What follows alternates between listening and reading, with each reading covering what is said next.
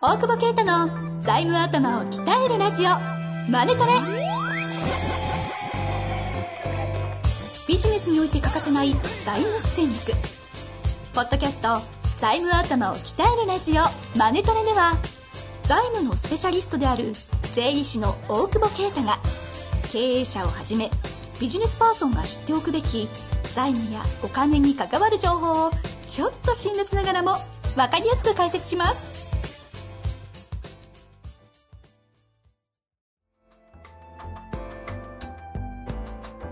さあ、今週も始まりました。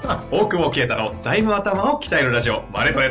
大久保先生、本日もよろしくお願いいたします。こんにちはやめたの？はい、やめました。柔軟に行こうかなと思いまして。もうなんか、はい始まるとき目見れなくなってるもんね。やばい俺。目を合わさない遠藤殺し。だって一緒にね、飲んだりするときもこれはい使いますからね。こんにちは。こうやろうって。もうやめます。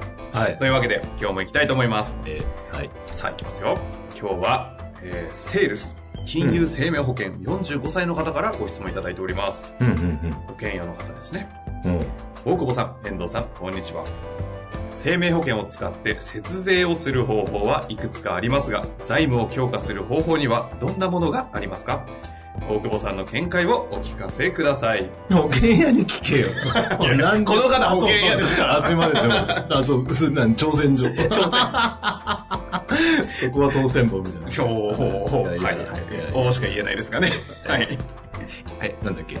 なんだっけじゃないですよ。あの、保険の方から。あ、わかりましたけど。え？ーそもそもですけど。わかん、うん。うん。あ、わかん、わかんない。え、わかんないよね、そんなのね。節税ってどうやってやるんですか？っていうあたりからちょっとご説明いただきたいかなと思うんですよね。まあでも、いや、出口次第なんだけど、基本的には。だからいろんな、あれなんですけど、まあ節税はあれですよね。あの、一般的には、まあ、まあ全部経費になるというか、損金、なんか税務上の経費、うんまあまあ、経経費の方が分かりやすいですかね。はい経費経経費になるような保険も多少あるけど、うんまあ大体半分ぐらいがこう、経費になって、うん。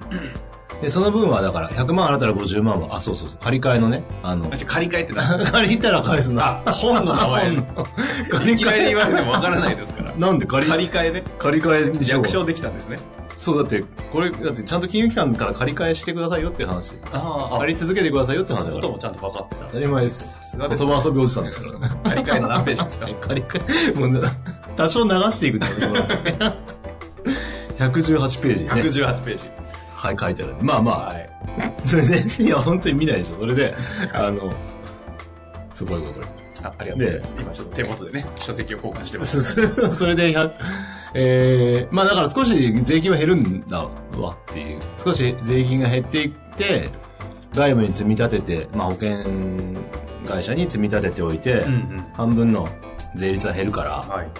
で減ってって、まあ最後大体その、とは言っても、それ結局繰り止めなんですよね。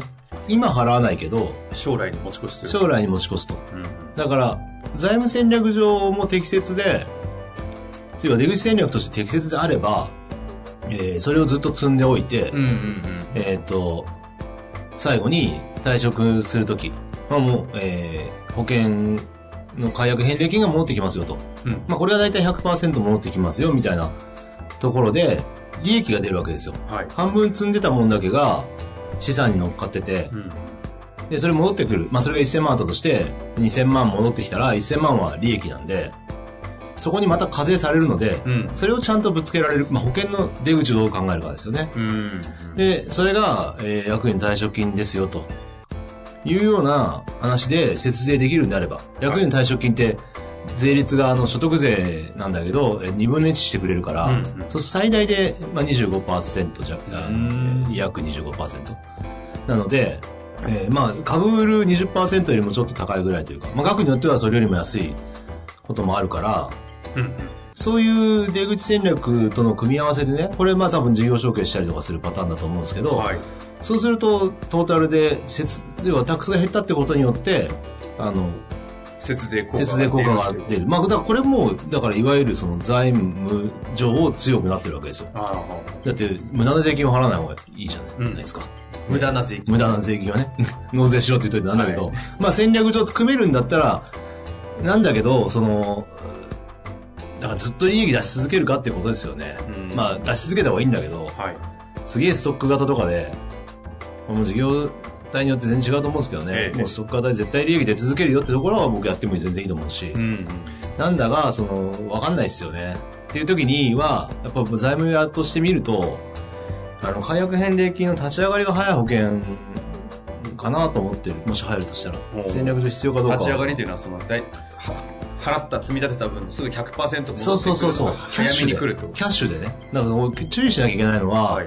なんか税効果後で100%って書いてあったりするとね。ええ。あの、大体、えー払、左から払った金額、解約返礼金って並んでて、うんで、返礼率書いてあって、うんその隣に法人税が35%とか書いてあって、それの、えーそれが、えーその分や、えー節約できたよねって額で返礼率を考えると。うんうん。なんだけど、まず一つは、あの、ほその法人税率自体が高い。法人税率が法人税率が高く設定されてるケースが多い。あ、その、想定として。想定として。前前提の数字が。前提の数字がおかしい可能性があるので、だから普通の、に出ないですもんね。普通普通の法人税率やってるから、うんうんその中小の、まあちょっとわかんない、保険会社は違うかもしれないけど、え800万以下とか400万以下とかの、その分が考慮されてない可能性があったり、控除分ってことですか？そう、でも、あうんで、法定税、あ、ごめんなさい、税率が低いから、だからね。あそれ以下は。失礼しましで、それを全体で、え、全然大丈夫です。税金おじさんだから。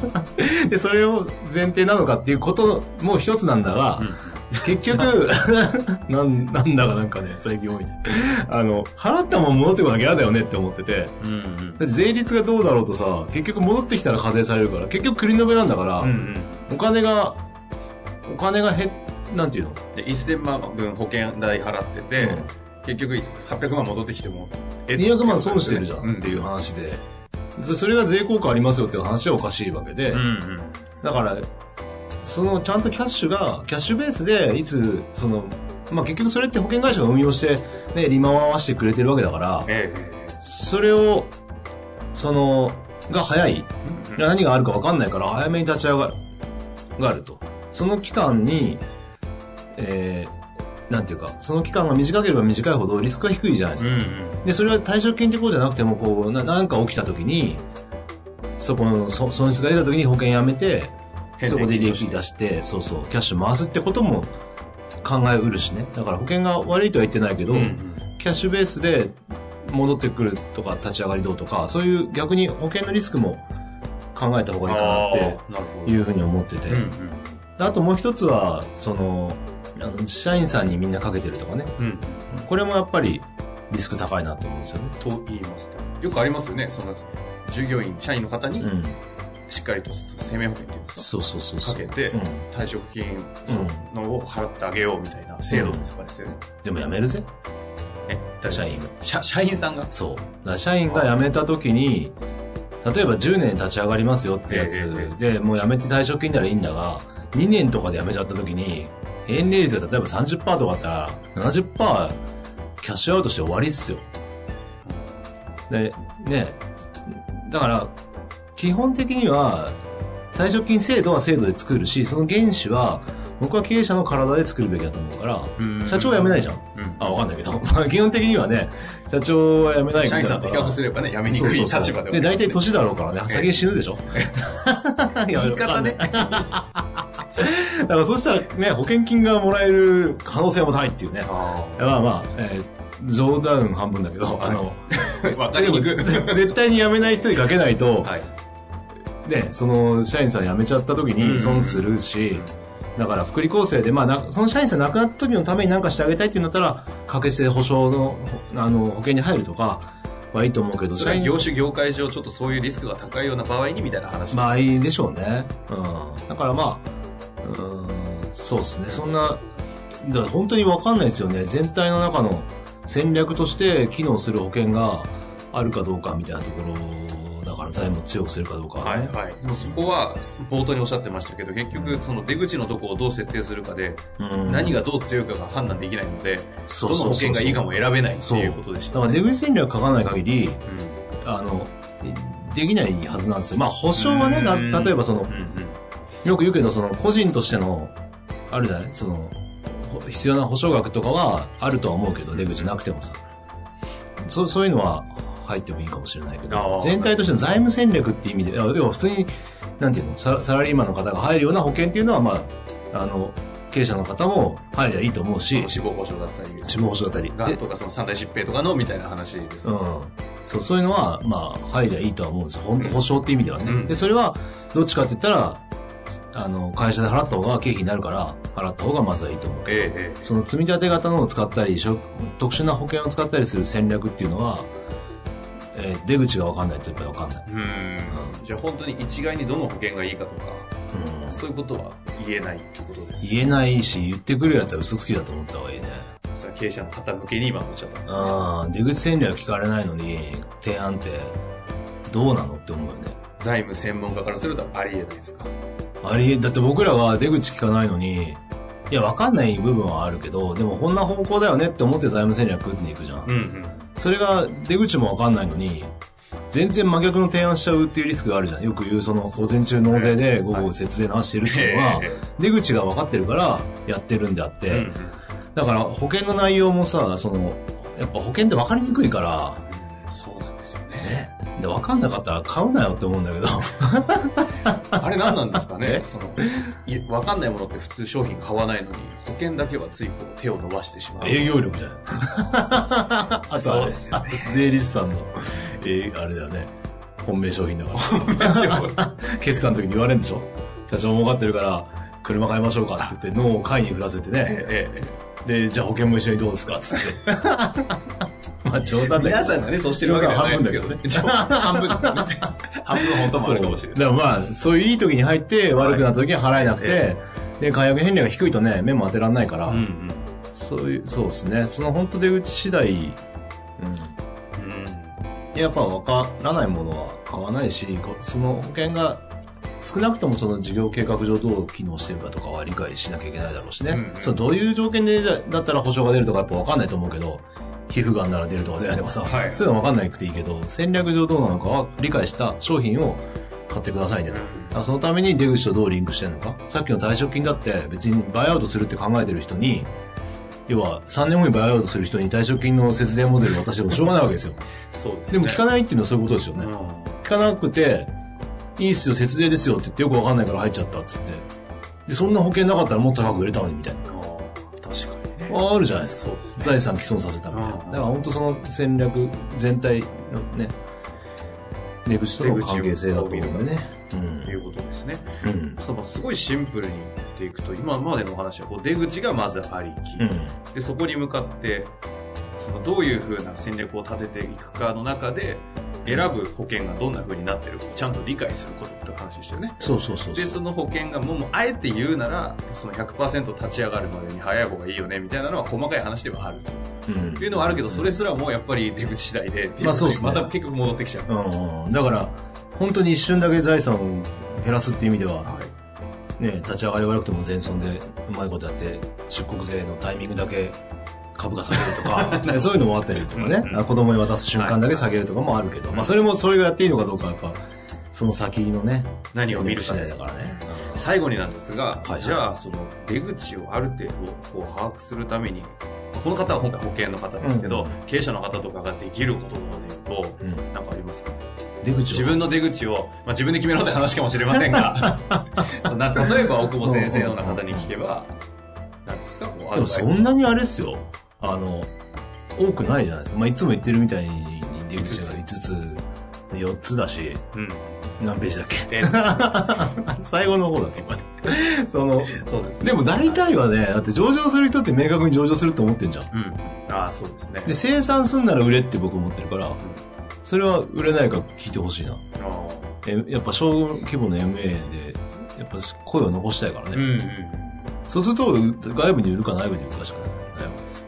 事業承継。まあ、その中での、いつやるかとか、誰にやるかっていうのは、それぞれ仕掛けなきゃいけないから、ええまあそこまで、だから、そこまで、まあそもそも考えてないから、考えた時にいつぐらいにどうだよね？ってまず、経営者が考えて、うん。